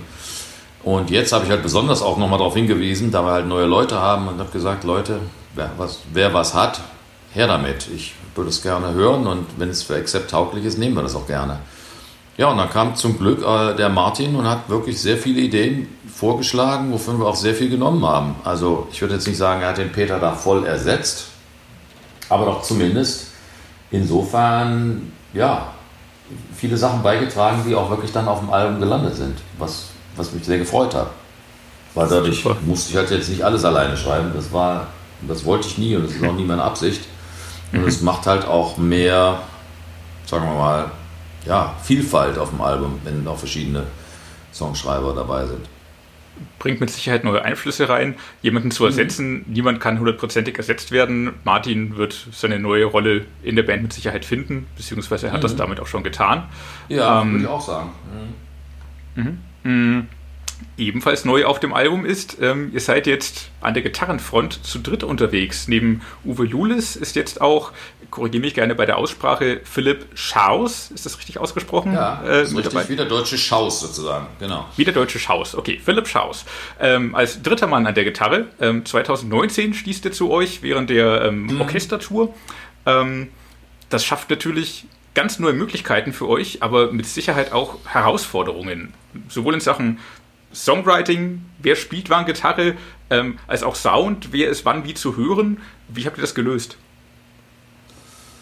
Also im Studio ändert sich dadurch jetzt zunächst mal nicht sehr viel, weil natürlich auch vorher schon auf jedem Album seit 1900, was weiß ich, 80, seit den 80ern immer schon ganz viele Gitarrentracks sind. Das ist ja immer so, mhm. dass auf jedem Song nicht nur ein oder zwei Gitarren sind, sondern immer Backing-Tracks, Solos, Overdubs, äh, also ganz viele Tracks, weil man baut den Song ja so, wie der Song mh, am besten rüberkommt und dann die nächste Phase ist dann halt, wie bringt man das live rüber. Also mhm. im Studio hat sich dadurch jetzt nicht so sehr viel geändert. Ähm, da geht es dann mehr darum, wie, was haben wir für Möglichkeiten live. Und das, was war eigentlich der, der eigentliche Grund, warum wir den Phil genommen haben, ist, weil er halt auf der Bühne sich so gut bewährt hat und weil wir halt so ein gutes, ja, A, ist ein super Gitarrist natürlich und dann sind wir mit dem menschlich sehr gut klargekommen und dachten uns halt nach dieser Orchestertour, das wäre doch super schade, wenn wir den jetzt nach Hause schicken und mhm nie wiedersehen und warum können wir eigentlich nicht drei Gitarren auf der Bühne haben? Und wir haben das dann mhm. auch bei ein paar Shows in Südamerika im Herbst 2019 ausprobiert. Mhm. Und siehe da, das klappt super. Also innerbetrieblich, äh, ist nach draußen, es klingt super und wir haben natürlich dadurch die Möglichkeiten, ja, mehr als zwei Gitarrentracks vom Album zu reproduzieren. Das heißt, wir können mal so mhm. Stellen machen, ähm, sagen wir mal, wo wir äh, Twin-Solos spielen und trotzdem eine Rhythmusgitarre haben Mhm. Oder wir können zwei Rhythmusgitarren und eine Overdub-Gitarre machen. Und ja, wir können einfach viel mehr, viel mehr Sachen aus dem Album auch dann live reproduzieren. Mhm. Das ist dann hoffentlich auch bald wieder möglich, Dinge live zu reproduzieren. Ah ja, ähm, da sagst du was. Allerdings, das hoffen wir natürlich auch, insbesondere.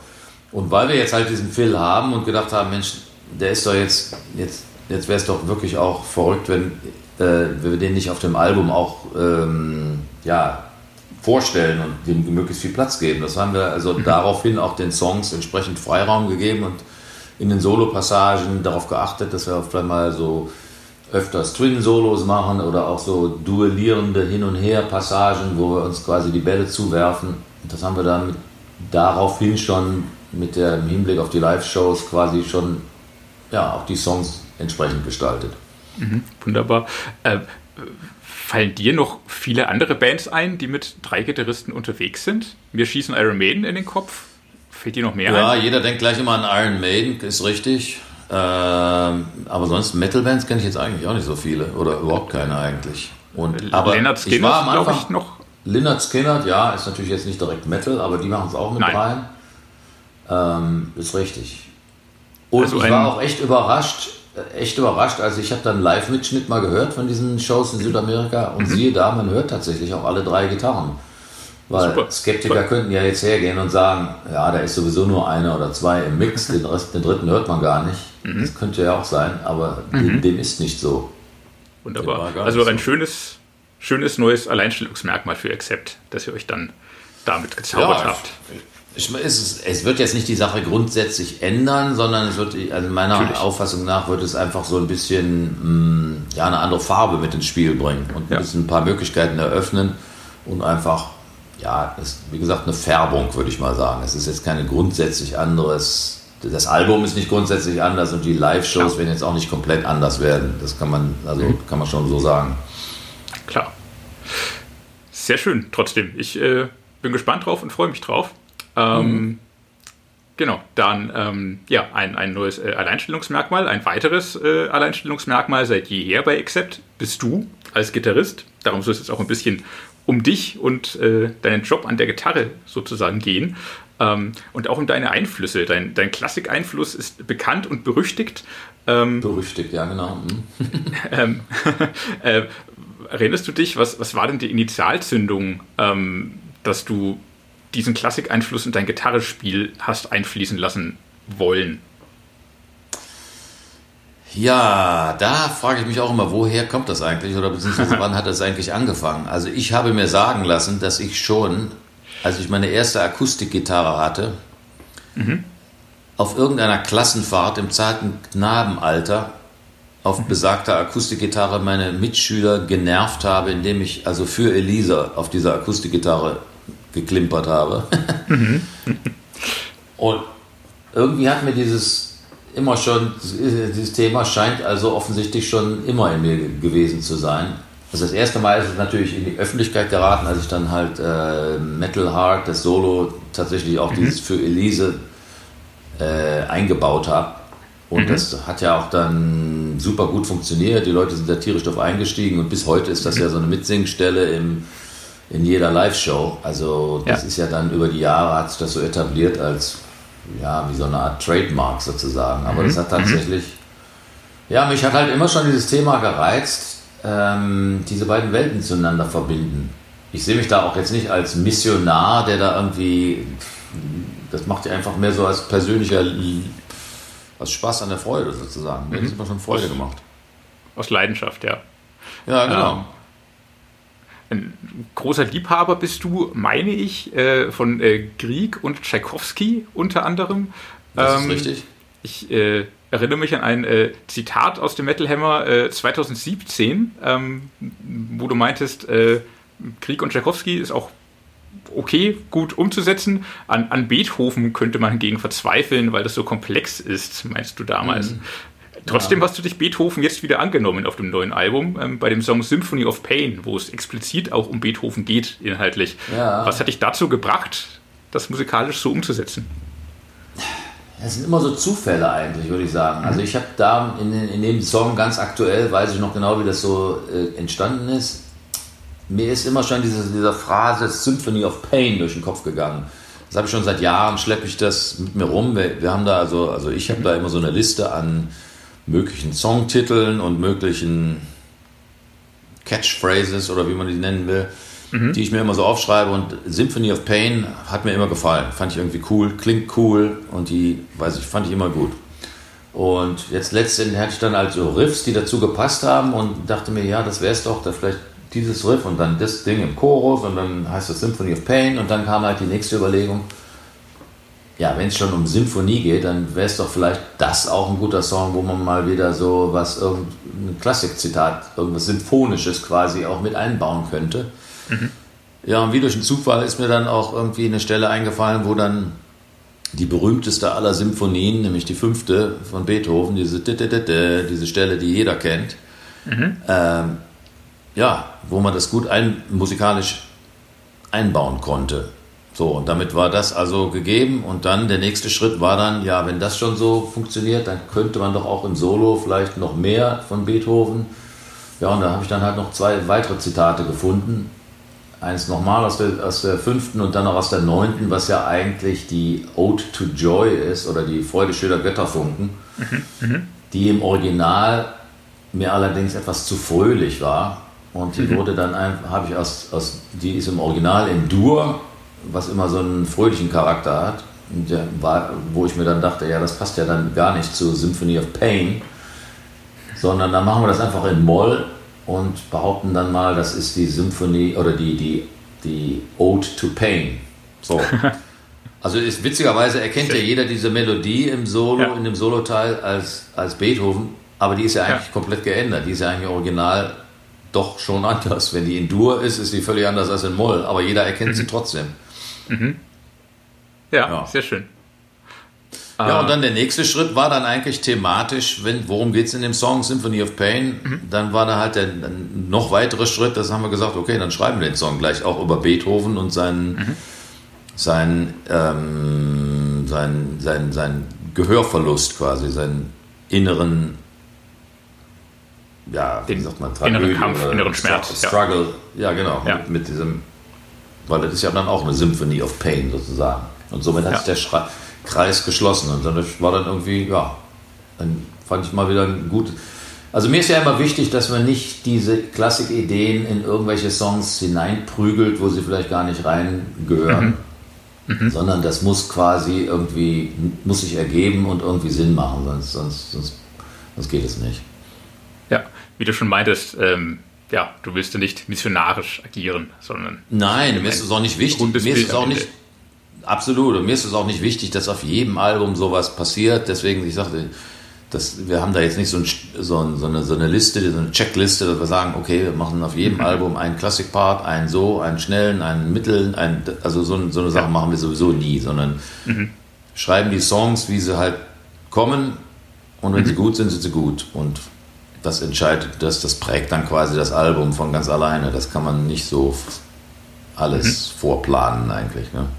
Mhm, mhm.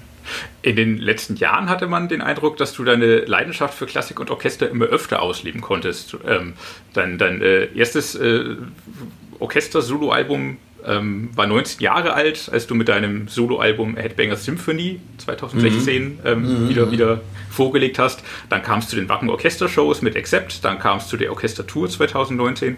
Ähm, ging damit mehr und mehr ein lang gehegter Traum für dich in Erfüllung, dass du das ja, ja, doch, absolut, weiter absolut. nach vorne bringen kannst? Ich würde mal sagen, solche Sachen passieren oft dann so Step by Step. Also mein erstes Soloalbum, da habe ich ja quasi überhaupt keine klassischen Orchesterspieler ähm, verwendet. Das habe ich ja quasi im Studio gemacht mhm. und alle Songs so transkribiert bzw. umgemodelt, äh, dass gar keine Streicher oder klassischen Instrumente verwendet wurden. Mhm. Es waren ja wirklich nur Gitarren. Ähm, und da, als das dann fertig war und ich eigentlich auch mit dem Ergebnis sehr zufrieden war, dachte ich, naja, jetzt wird mich ja doch mal reizen, wie wäre das denn wohl, wenn man jetzt doch wirklich mit wirklich einem klassischen Orchester die gleiche oder ein ähnliches Album aufnimmt. Weil ich, wie gesagt, auch immer das Gefühl hatte, in Accept ist ja gar nicht richtig viel Platz für dieses ganze, dieses ganze Klassikthema. Wie ich eben schon sagte, mhm. ich will es da auch nicht reinprügeln, sondern Accept ist ja eigentlich, was es ist und da gehört, das ist ja keine Klassikmusik, das gehört da ja auch nur bedingt rein sozusagen und deswegen war das halt immer schon ein Traum von mir oder ein Wunsch quasi, mich, mich, mich auszutoben auf einem, auf einem Soloalbum mit diesem ganzen Klassik-Thema. Mhm. Äh, ja, und da kam halt die Idee dazu, okay, dann machen wir das Ganze doch mal mit einem, mit einem Symphonieorchester.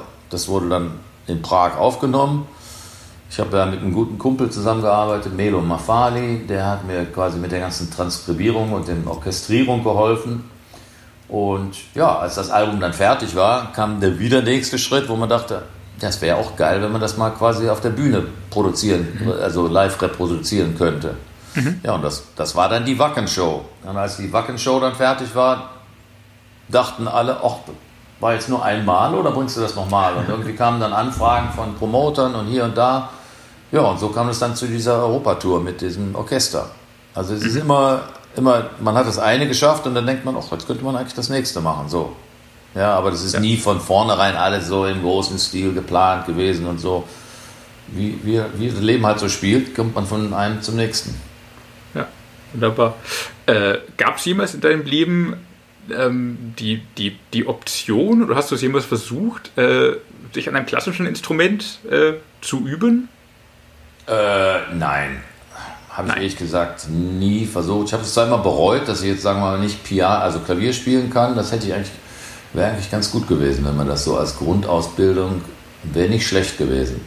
Bin da immer etwas Aber neidisch, wenn, wenn Leute das so einfach können. So finde ich eigentlich ziemlich genial. Aber man muss ja auch sehen, Schuster bleibt bei deinen Leisten. Ich bin nun mal Metal-Gitarrist und will jetzt auch nicht alles können müssen. So. Es ging ja auch so bislang. Eben, eben. Es macht ja auch Freude und ich, ich bin ja auch kein klassischer Musiker. Ich habe ja weder die Ausbildung noch die Disziplin noch die Ambitionen, jetzt quasi sowas wirklich. Also, das ist ja schon eine ganz andere Welt und da gehöre ich auch gar nicht rein. Ich mache das ja so mit dieser ganzen Klassiknummer, das ist mir immer wichtig, das zu betonen. Ich mache das immer so als Quereinsteiger von der Ferne, als so eine Art Tribut mehr als als mhm. andere. Ich, ich maße mir auch überhaupt nicht an, das wirklich ja, also jetzt eine tiefe Kenntnis zu haben davon oder irgendwie ein Verständnis oder auch wirklich zu wissen, was ich da tue. Ich mache das wirklich nur so äh, von der Seite her ganz frech, weil mir Spaß macht. Ja. Mhm. Mhm. Ja, du bist auf jeden Fall in der Welt der Gitarristen zu Hause und dort äh, sehr gut aufgehoben und gehörst da auch auf jeden Fall mit zu den wichtigsten, die wir haben in der Metal-Welt. Ähm, Mhm. Vergleichst du dich denn dabei mit anderen Gitarristen? Sei es zur Motivation, sei es zum Abschauen, sei es um ähm, ja, äh, zu gucken, was gerade los ist in der, äh, bei anderen Überhaupt Gitarristen? Nicht. Nein. Überhaupt nicht. Aber ganz bewusst auch. Ähm, mhm. Ich halte mich überhaupt aus dieser ganzen Musikszene weitestgehend raus. Sowohl was andere Gitarristen betrifft, als auch überhaupt was andere Bands betrifft. Ich bin da wirklich ähm, ja, wie so ein Eremit unterwegs und verkrieche mich in meine Höhle, mache mein Ding und lass die Welt die Welt sein und höre mir das eigentlich relativ wenig auch an. Mhm. Also auf jeden Fall bewusst wenig. Mhm. Ab und zu geht es nicht anders, weil man es halt irgendwie, ja, ergibt sich halt so auf Festivals oder es spielt einem mal jemand was vor oder irgendwie hört man doch mal was. Aber ich höre mir das eigentlich bewusst überhaupt nicht an. Mhm. Ähm, A, weil es mich eigentlich auch nicht so wirklich interessiert, weil ich meine, was gehen mich andere an? Das soll sich jetzt nicht arrogant anklingen. Das soll jetzt nicht arrogant sein. Das ist einfach ja. nur, weil ich bin eigentlich so in meiner eigenen Welt ziemlich busy und mhm. habe da jetzt nicht so die Ambition, mich da. Ich, und das andere ist, ich will mich da auch gar nicht so sehr von beeinflussen. Ich habe immer so die leise Angst, wenn ich mich da zu sehr mit beschäftige, dann kriege ich entweder Minderwertigkeitskomplexe oder ich, äh, es nimmt Einflüsse auf mich oder sonst was. Aber ab und zu hört man halt doch mal jemand, wo man sagen muss, wow, der ist ja wirklich fantastisch. Und das ist Joe Bonamassa, den, den mhm. habe ich äh, gelegentlich mal Live-DVDs gesehen und so und denke, mein Gott, ist das ein begabter Mensch. Muss man schon mal neidlos sagen. Und da habe ich auch gar keine, ähm, ja, weil der ist ja schon, das ist ja schon phänomenal, der Mann. Ist natürlich kein Metal, mhm. das ist mir auch bewusst, aber der, der Typ hat ja schon ein unglaubliches Talent. Mhm. Unglaubliche mhm. Fingerfertigkeit, vor allen Dingen, was mir immer, was mich immer mehr beeindruckt als jetzt Virtu Virtuosität, die ja unheimlich viele Leute haben, aber äh, ja. was mich viel mehr begeistert, ist eigentlich so dieses Feeling, was manche Leute haben, den richtigen mhm. Ton an der richtigen Stelle zu spielen oder mhm. eben auch nicht. Eben auch mal nicht zu spielen. Das ist ja eigentlich die eigentliche Kunst. Es geht ja nicht nur immer um die Töne, die man spielt, es geht ja auch ganz oft um die Töne, die man nicht spielt. ja, ja. Sehr schön, sehr richtig. Äh, Gab es denn aber zu, zu Beginn deiner Karriere oder auch äh, zu Beginn ähm, deiner, deiner, äh, äh, deines Gitarrenspielens ähm, Gitarristen, zu denen du aufgesehen hast? Ja, natürlich. Ja, absolut, logisch, klar. Wer, wer wäre ja, das? Verständlich. Ja, also das war eigentlich immer an vorderster Front Richie Blackmore. Mhm. Ähm, speziell auch aus seiner Zeit mit Rainbow und so. Das waren schon mhm. prägende Alben so für mich auch. Ich habe das dann später auch ein bisschen aus dem Auge verloren, was sie so im Einzelnen machen. Und dann Uli Roth war immer schon ein Held von mir, es ist auch bis heute noch. Mhm. Ähm, wo ich ja eigentlich dann, der hat ja schon diesen Ton, den ich ja so schon so göttlich finde.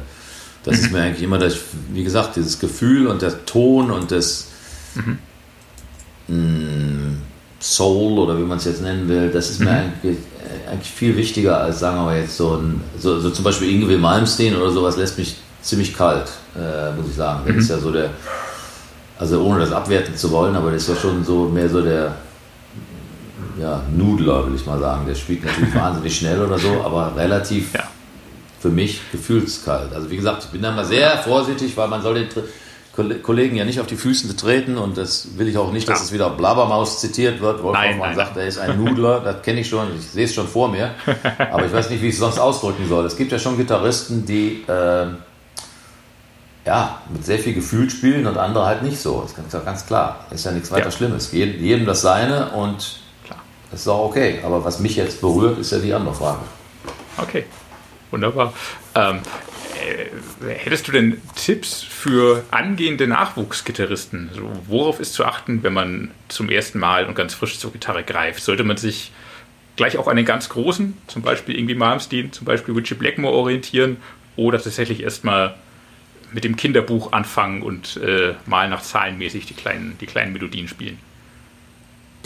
Das kann jeder selber entscheiden. Das weiß ich jetzt auch nicht so richtig. Also ich habe tatsächlich ganz klein angefangen und habe jetzt auch mhm. nicht, ähm, ja, ich bin ganz brav zu einem Gitarrenunterricht gegangen am Anfang und habe erstmal gelernt, wie die Saiten heißen und wo man zupft und wie die ersten Akkorde und sowas quasi alles ganz Mhm. Ganz brav, eigentlich auch, weil meine Eltern darauf bestanden haben, dass ich das auch richtig lerne sozusagen. Aber das habe ich dann auch nicht sehr lange durchgehalten. Also ich habe dann so die ersten Versuche da auf der Akustikgitarre gemacht und dann auch brav da irgendwelche Etüden gespielt, aber das war natürlich nicht besonders prickelnd so auf Dauer. Ne? Das wurde dann irgendwie schnell, wurde dann nach einem Jahr oder einem halben Jahr, wollte ich dann noch eine E-Gitarre haben und die ersten Verstärker und dann ging das ganze Thema elektrisch weiter. Ähm, aber ich denke, das muss jeder, die Zeiten ändern sich ja auch so schnell. Heute sind so diese ganzen Tabs, die gab es früher auch nicht. Die sind ja auch mhm. sehr hilfreich. Und die ganzen YouTubes-Videos, ich meine, das ist ja eine ganz andere Welt heutzutage. Was soll ich da den Leuten Tipps geben? Das muss, glaube ich, jeder selber so sich ent ent entwickeln. Ja. Äh, die ja. Welt ist ja viel, viel größer und offener geworden und ja, glaube, die Kids Also- wissen das heutzutage schon ganz schön selber, was sie wollen und wie sie, wie sie sich behelfen können. Das heißt, mit einer Wolf Hoffmann Gitarrenschule, damit wir uns auch nicht um den Metal-Nachwuchs sorgen müssen, ist zumindest erstmal nicht zu rechnen. Äh, nein. Kann ich mir also beim besten Willen nicht vorstellen. Ich habe auch nie gerne unter. Ich habe tatsächlich früher ein paar Mal äh, so in den Anfangsjahren, um ein bisschen Geld zu verdienen, so als Schüler noch und so, habe ich tatsächlich auch mal Gitarrenunterricht gegeben. Aber ich fand das immer mega frustrierend, weil die Leute, die ich da unterrichtet habe, die hatten nie die gleiche Begeisterung oder die, die haben dann immer nicht geübt und ich fand das super frustrierend. Wenn du, dann kommst du nach einer Woche wieder und der hat es dann, hat es, ähm, du merkst sofort, der hat es ja gar nicht geübt. Ja. Fand ich mega nervend. Ähm, wie übst du denn derzeit oder anders, wie hältst du dich äh, an der Gitarre und auch sonst körperlich fit, äh, während man gerade keine Konzerte spielen darf?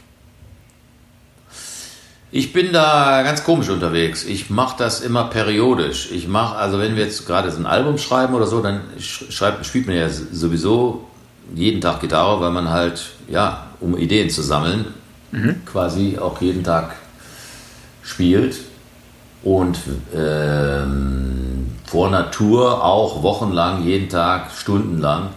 Aber dann auch wie ja, wenn so Zeiten sind wie jetzt vielleicht gerade mal, dann spiele ich auch mal länger eher nicht. Einfach so, weil ich das auch für gut und wichtig finde. Also ich stelle immer fest, wenn ich nach längerer Zeit nicht spielen dann wieder spiele, dann macht mir das viel mehr Freude und ich habe auch viel bessere Ideen und ich finde irgendwie, mh, ich entdecke das Instrument so kurz neu, würde ich mal sagen. Weil äh, mir ist aufgefallen, dass wenn man jeden Tag spielt, dann irgendwann spielen die Finger von alleine und man, ja, man nudelt dann immer irgendwie dasselbe quasi so, auch gerne. Während, wenn man das mal eine Weile weglegt, dann ist es irgendwie anders. Es ist, also kommt mir auf jeden Fall immer so vor, dass es dann irgendwie neu und auch anregend und aufregender ist, als wenn man jeden Tag und jeden Tag quasi Verstehe.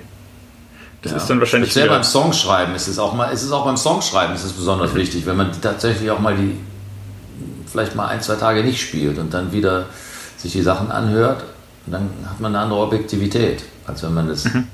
zu nah dran ist die ganze Zeit.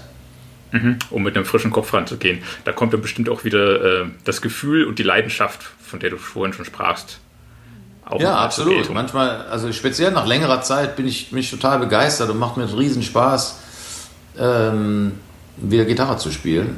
Aber wenn ich quasi, ja, sowieso jeden Tag spiele, dann ist es irgendwie so, ja, dann, wie gesagt, dann spielen die Finger von alleine, mehr oder minder. Deine, deine andere Leidenschaft neben der Gitarre ist die Fotografie. Oder nicht nur Leidenschaft, sondern du machst das ja auch beruflich tatsächlich.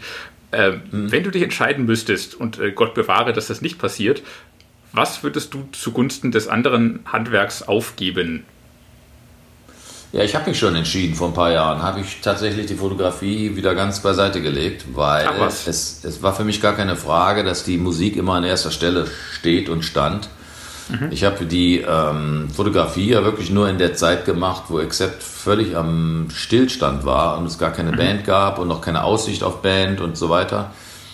Ja, da habe ich mir halt gesagt, es ist besser, mit erhobenem Haupt aus der Musikszene äh, auszutreten und vielleicht was ganz anderes von vorne anzufangen, als irgendwie Musik zu machen, weil man Musik machen muss und damit Geld verdienen muss oder irgendwie solche Sachen. Ich wollte eigentlich, das, das war mir immer zu viel mh, wert quasi.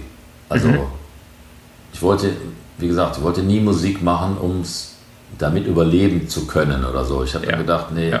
dann vielleicht doch lieber irgendwas anderes machen. Und da war halt die zweite Leidenschaft in meinem Leben immer die Fotografie. Und damals, das war noch im Filmzeitalter, bevor die digitale Fotografie überhaupt ja, erfunden war, war das auch relativ schwierig und man musste sich auch wirklich ja, jahrelang da reinschaffen, um überhaupt gut genug zu sein, Fotograf zu werden. Aber das habe ich dann wirklich gemacht, habe mich dadurch gebissen und habe dann ähm, ja fast ne, mehr als zehn Jahre auch mein Lebensunterhalt damit verdient und sogar sehr gut, eigentlich sogar teilweise manche Jahre besser als mit Musik. Es war also durchaus erfolgreich ähm, und lukrativ und hat auch Spaß gemacht. Aber es hat mir halt irgendwann, wenn man ganz ehrlich sind, ist, ist mir halt aufgefallen, dass das mir nicht so viel bedeutet wie Musik. Es war eigentlich mhm. dann doch so eine Art Wegwerfware. So. Ich bin ja auch dann so kommerzieller Fotograf gewesen, der so Firmenporträts macht und für, sagen wir mal, für Werbeagenturen Auftragsarbeiten macht. Ja, das ist alles schön und macht auch Spaß aber ist halt nicht, hat, hat nie den gleichen Stellenwert erreicht, wie quasi ähm, Alben zu machen oder Songs zu schreiben oder auf der Bühne zu stehen vor mhm. Tausenden von begeisterten Metal-Fans. Das ist schon ein ganz anderer, anderer ähm, Adrenalinstoß, der da mhm. entsteht mhm. auf der Bühne oder beim, beim Musikmachen. Also das, war, das ist mir dann auch klar geworden irgendwann. Okay, Glück für uns, dass du dich für die Gitarre und für Metal und für Accept entschieden hast. Ja, und irgendwie vor ein paar Jahren habe ich mir dann auch gedacht, als es mit Blood of the Nations ging das ja gut los und mit dem nächsten mhm. Album Stalingrad und so, dann irgendwann kam die Zeit, wo ich mich auch dann entscheiden musste, man kann nicht beide Sachen gleichzeitig gut machen. Irgendwie hat man dann mhm. auch keine Zeit mehr, sich um diese Fotografie zu kümmern und seine Kunden zu pflegen und so quasi. Verstehe. Das war dann irgendwann abzusehen. Und ähm, das hat mir auch dann irgendwann sowieso nicht mehr so den Kick gegeben, weil diese ganze Digitalfotografie äh, ist ja schon ein ganz anderes Thema auch als mhm. früher, so mit Dunkelkammer und Film entwickeln mhm. und so. Das war mir, hat mir viel mehr Spaß gemacht. Mhm. mhm. Aber ja. ähm, ähnlich wie ja. Musik auf Vinyl, das kommt ja alles wieder. Retrofotografie, Fotografie auf Film und wirklich entwickelten Dunkelkammern ist ja immer noch eine beliebte Nische. Vielleicht äh, ja, ja, kann man das als Hobby nach wie vor wieder aufgreifen, wenn du mal Bock drauf hast. Ja, ich bin immer schon so ein Typ gewesen, der so Hobbys oder so, das war noch nie, nicht so wirklich mein Ding, weil mein Hobby ist, oder mein, ich, ich kann immer nur eins richtig machen, richtig oder mhm. gar nicht, so, so mhm. quasi so ein bisschen was nebenher. Mir, für, sagen wir mal, für mich wäre auch nie in Frage gekommen, so Musik nebenbei zu machen. Also, mhm. Als das Thema dann vor durch war, habe ich auch keinerlei Lust gehabt, so nebenbei in einer, in einer Band zu spielen, so für Freizeit oder so. Das wäre für mich nie ein Ding gewesen. Never. Never, never. Mhm. Also entweder richtig oder gar nicht. Okay, dann richtig. Das hört man auch dem neuen Album an, To Mean To Die. Nächste Woche erscheint es. Ähm, wir haben jetzt Anfang 2021. Äh, um vielleicht zum Abschluss zu kommen, äh, was, was sind denn deine Vorsätze und vielleicht auch Wünsche für das Jahr 2021? Ja, ich hoffe natürlich ganz nach vorderster Front, dass wir endlich wieder live spielen können. Ich glaube, das wünsche ich uns und äh, natürlich auch allen anderen Kollegen, weil die ganze Musikbranche liegt ja am Boden. Äh, und nicht nur die Musiker selber, sondern auch die ganze Peripherie, die dahinter steht. Äh, das ist natürlich schon eine mittlere Katastrophe. Und ich denke und hoffe mal, dass es in diesem Jahr tatsächlich wieder vom Boden aufsteht, sozusagen. Mhm. Und wieder, dass wir wieder Konzerte machen können, in welcher Form auch immer äh, hoffentlich auch irgendwann in alter Form wieder. So, das war ja ganz mhm. vorderster Front. Und dann natürlich logischerweise, dass wir alle diese verdammte Pandemie überstehen und ja, gesund bleiben. Ne? Das ist, glaube ich, ganz logisch. Das ist der Wunsch für dieses Jahr. Da bin ich, glaube ich, äh, nicht alleine. Auf jeden Fall. Ich glaube, das können wir alle teilen. Und ja, freuen uns mit dem starken neuen Album ins Jahr zu starten.